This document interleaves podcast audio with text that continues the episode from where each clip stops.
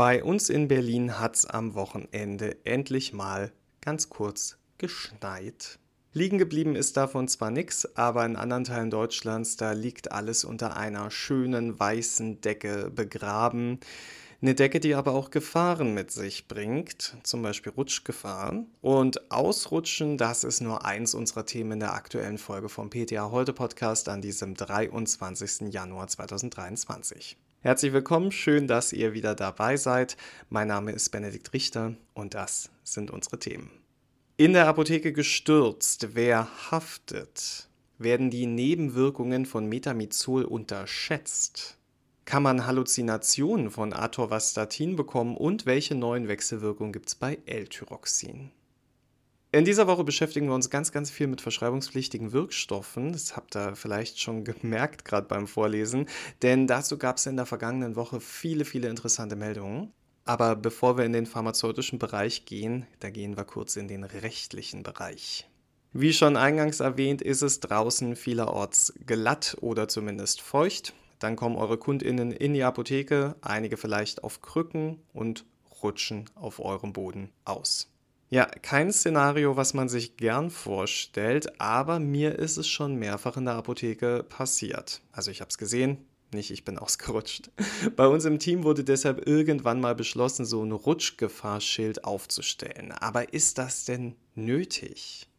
Dazu gibt es ein Urteil aus dem Jahr 2015. Am 6. Februar 2015 betrat eine Frau gegen 16.30 Uhr eine Apotheke. Das Wetter war winterlich, die Gehsteige und Straßen waren teilweise mit Schnee und Schneematsch bedeckt. Vor der Apotheke war aufgrund der Witterung eine gröbere Fußmatte ausgelegt. Im Innenbereich lag eine feinere Fußmatte. Und zusätzlich reinigte eine Beschäftigte der Apotheke den Boden von Schmutz und Feuchtigkeit. Ein Warnschild im Hinblick auf eine mögliche Rutschgefahr war nicht aufgestellt. So, im Rahmen der Beratung wollte die Frau um den HV-Tisch herumgehen, um einen Blick auf den Computer zu werfen. Das kennt ihr vielleicht auch, dass man das ab und zu mal macht. Dabei ist sie ausgerutscht und auf ihren rechten Arm gestürzt. Im Krankenhaus stellte man dann fest, dass der rechte Ellenbogen gebrochen war. Die Kundin wurde operiert und war daraufhin einige Wochen arbeitsunfähig.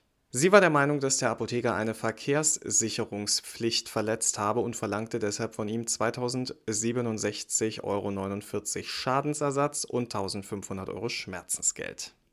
Der Fall landete vor Gericht und die RichterInnen entschieden, dass die Frau gegen den Apotheker keinen Schadensersatzanspruch hat, da er ihr gegenüber keine vertragliche Schutzpflicht verletzt hat. Tja, der Apotheker hat angesichts der winterlichen Straßenverhältnisse ausreichende Sicherheitsvorkehrungen getroffen, heißt es, indem er dafür Sorge getragen hat, dass Feuchtigkeit und Verunreinigung nach Möglichkeit nicht in den Innenraum der Apotheke gelangen und wenn doch umgehend beseitigt werden. Denn wenn ihr euch erinnert, außen lag eine grobe Fußmatte und innen nochmal eine feinere. Zusätzlich war eine Reinigungskraft angestellt, die während der Stoßzeiten Verunreinigung und Feuchtigkeit umgehend beseitigen sollte. Das war alles nach Ansicht der RichterInnen ausreichend und der Apotheker genügte damit seiner Verkehrssicherungspflicht. Und auch das fehlende Rutschgefahrschild ist kein Argument für die Kunden. Die RichterInnen waren der Meinung, dass die Witterungsverhältnisse der Frau bekannt waren und sie damit hätte rechnen können, dass die Apotheke rutschig ist. Auch Fußmatten im Kassenbereich hätten nicht geholfen, da die Kundin ja um den HV-Tisch drum herum ging. Der Apotheker hatte alle möglichen Sicherheitsvorkehrungen getroffen. Der Unfall ereignete sich wohl, weil sich noch Schnee an den Schuhen der Klägerin befunden hat. Den hat sie nicht auf den ausliegenden Fußmatten abgestreift oder nicht ausreichend abgestreift. Aus diesem Grund musste der Apotheker der Kundin weder Schadensersatz noch Schmerzensgeld zahlen. Für eure Apotheke ist es vielleicht ein Anreiz, mal zu schauen, ob ihr entsprechende Sicherheitsmaßnahmen realisieren müsst oder schon habt. Denn selbst wenn man nicht verklagt wird, dass KundInnen bei euch stürzen, das möchte mit Sicherheit niemand. Denn wenn man stürzt und sich verletzt, dann braucht man vielleicht Medikamente gegen Schmerzen. Sowas wie Metamizol zum Beispiel. Ja, Metamizol oder Novaminsulfon ist definitiv einer der Schnelldreher in der Apotheke, was den RX-Bereich angeht. Weil es so häufig verordnet wird, fällt natürlich auch schnell auf, wenn es mal zu Engpässen kommen sollte. Den gibt es offiziell aktuell nicht, aber viele Apothekenmitarbeitende berichten darüber, dass sie Probleme haben, Metamizol zu bestellen. Also eigentlich der perfekte Zeitpunkt, um die immens hohen Verordnungen mal ein bisschen zu hinterfragen. Medikamente werden oft erst dann mit Argwohn betrachtet, wenn sie schlimme Nebenwirkungen verursachen. Seit 2019 ist zum Beispiel bekannt, dass Metamizol selten zu einem lebensbedrohlichen arzneimittelbedingten Leberschaden führen kann. Aber auf die Verordnung hatte das wenig Einfluss. So soll sich die Zahl der im ambulanten Bereich zulasten der GKV verordneten Tagesdosen in zehn Jahren von ca. 123 Millionen im Jahr 2010 auf 259 Millionen im Jahr 2020 mehr als verdoppelt haben. Für den stationären Bereich soll es keine konkreten Zahlen geben, doch auch dort werde Metamizol häufig verordnet. Warum brauchen denn so viele Menschen Metamizol?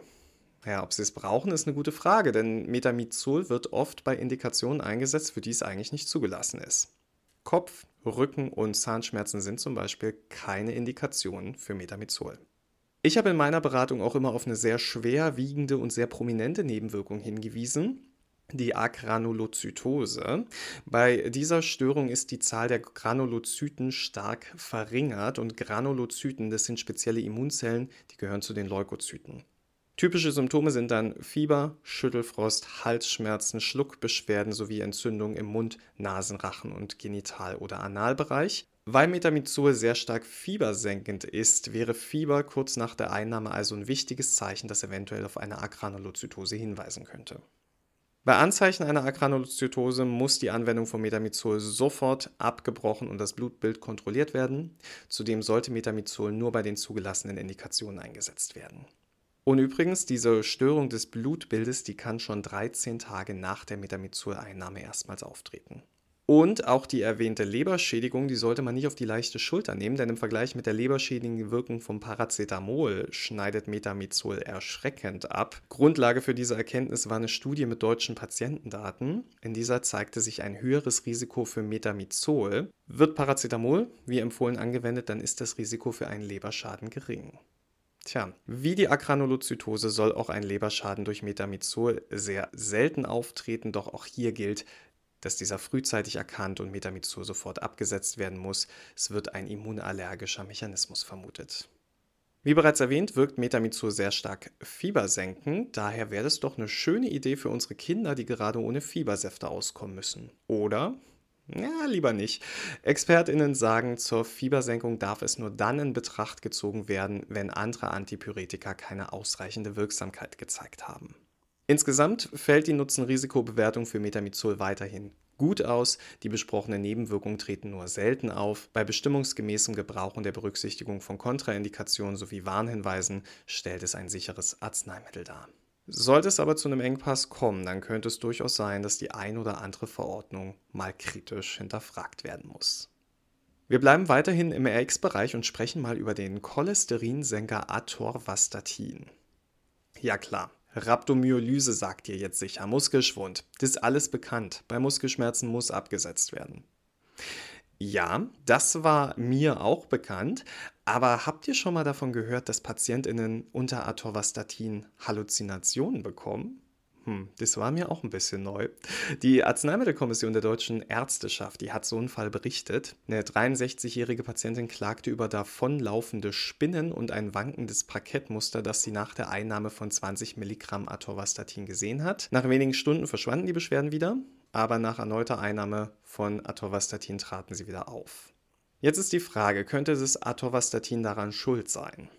Also mit Blick in die Fachinformation kann man schon mal sagen, dass die Albträume, die die Frau ebenfalls angab, durchaus auf den Cholesterinsenker Atorvastatin zurückzuführen sein könnten. Einer von 101 bis 1000 mit Atorvastatin behandelten erfährt diese unerwünschte Wirkung. Halluzinationen nennen die Zulassungsinhaber derzeit aber nicht als offizielle Nebenwirkung der Statintherapie. In der Europäischen Datenbank zu Verdachtsfällen von Nebenwirkungen wird dieses Phänomen jedoch bereits beschrieben. Der Datenbank liegen 169 Halluzinationsberichte, davon 38 optische Halluzinationen zu Atorvastatin vor. Die AKDR betont, dass diese Meldungen keine bestätigten Nebenwirkungen und kein Beweis dafür sind, dass eine Reaktion tatsächlich aufgrund des Arzneimittels aufgetreten ist. Es sei unklar, ob in allen Fällen ein zumindest theoretisch möglicher zeitlicher Zusammenhang mit einem Statin bestand und inwiefern andere gleichzeitig eingenommene Arzneimittel als Ursache in Frage kommen könnten. Trotzdem hält die AKDE einen ursächlichen Zusammenhang zwischen der Atorvastatin-Einnahme und den Halluzinationen für wahrscheinlich, da die Halluzinationen jeweils nach abendlicher Anwendung auftraten und nach Absetzen des Statins wieder verschwanden. Wenige Tage bevor die Patientin, über die wir gerade gesprochen haben, auf Atorvastatin eingestellt wurde, hatte sie einen Schlaganfall. Der gilt als ZNS-Erkrankung und eine akute ZNS-Erkrankung gilt als Risikofaktor für unerwünschte ZNS-Wirkungen von Arzneimitteln. Der Schlaganfall könnte damit die Wahrnehmungsstörung unter Atorvastatin begünstigt haben. Und wenn man bedenkt, dass Atorvastatin und Schlaganfälle relativ oft etwas miteinander zu tun haben, dann sollte man diese potenzielle Nebenwirkung im Blick behalten. Wie dem auch sei, die Ärzteschaft schlussfolgert, Halluzinationen kommen unter Atorvastatin als Nebenwirkung vor und sollten daher in die Fachinformation aufgenommen werden. Und unser Trio der verschreibungspflichtigen Wirkstoffe dieser Woche wird komplettiert durch Levothyroxin. Denn hier gibt es neu bekannte Wechselwirkungen, die eine Änderung der Fachinformation zur Folge haben. Ja, bekanntermaßen, die Liste bekannter Wechselwirkungen, die ist bereits sehr lang. Bei den Euthyrox-Tabletten, da findet man in der Fachinformation jede Menge Arzneimittelgruppen, die mit Levothyroxin wechselwirken können. Also zum Beispiel Antidiabetika oder Kumarinderivate und Protease-Inhibitoren, aber auch Aluminium, Eisen und Calcium. Und laut einer Drug Safety Mail der AKDE vom Ende letzten Jahres soll künftig auch Johanniskraut namentlich als Arzneimittel mit Interaktionspotenzial aufgeführt werden. Denn unter der Einnahme ist eine reduzierte Serumkonzentration von L-Tyroxin möglich. Auch die gleichzeitige Einnahme von Protonenpumpeninhibitoren und Schilddrüsenhormonen kann problematisch werden, denn durch die PPIs kann es zu einer Abnahme der Absorption der Schilddrüsenhormone kommen. Eine regelmäßige Kontrolle der Schilddrüsenfunktion und klinische Untersuchung wird deshalb empfohlen. Eventuell ist die Dosis der Schilddrüsenhormone zu erhöhen. Und könnt ihr euch noch an die Meldung der AMK vor einigen Jahren erinnern, dass Biotin Einfluss auf bestimmte Laborparameter haben kann? Also ich habe seitdem meinen Kundinnen immer gesagt, sie sollen ihre untersuchenden Ärztinnen darüber informieren, dass sie Biotin einnehmen, damit diese die Laborwerte entsprechend einordnen können. Das Problem, das damals geschildert wurde, war, dass es zu falsch erhöhten Estradiolwerten sowie falsch erniedrigten Parathormon- oder TSH-Werten unter Biotineinnahme kam und gerade bei Schwangeren, die biotinhaltige Nahrungsergänzungsmittel einnehmen, könne es so zu fälschlich diagnostizierten Schilddrüsenüberfunktionen kommen. Und die werden dann mit antithyreoidalen Arzneimitteln behandelt, wie Carbimazol oder Thiamazol. Und diese Medikamente wiederum können das Risiko für Missbildung beim Embryo steigern. Seit Mai 2019 wird in den Produktinformationen von biotinhaltigen Arzneimitteln und Nahrungsergänzungsmitteln deshalb bereits auf das Risiko hingewiesen. Da steht dann, Biotin kann Auswirkungen auf Laboruntersuchungen haben, die auf einer Wechselwirkung zwischen Biotin und Streptavidin beruhen und die in Abhängigkeit von der Untersuchungsmethode entweder zu falsch erniedrigten oder falsch erhöhten Untersuchungsergebnissen führen können. Der Pharmakovigilanzausschuss der EMA, der hat außerdem jetzt eine Änderung der Produktinformation von Levothyroxin beschlossen, denn angesichts der Notwendigkeit von regelmäßigen Schilddrüsenfunktionstests zur Anpassung der Dosis bestehe ein erhebliches Potenzial für unangemessene klinische Patientenbehandlung, heißt es. In der Stellungnahme dazu wird gesagt, die Kenntnis über die Einnahme von Biotin wäre besonders wichtig in Situationen, in denen eine genauere Einstellung der Dosis von Levothyroxin erforderlich ist, zum Beispiel bei Schwangeren, Kindern, älteren Menschen und Patienten, die hinsichtlich eines Resttumors bei Schilddrüsenkrebs oder rezidivierenden Schilddrüsenkrebses überwacht werden.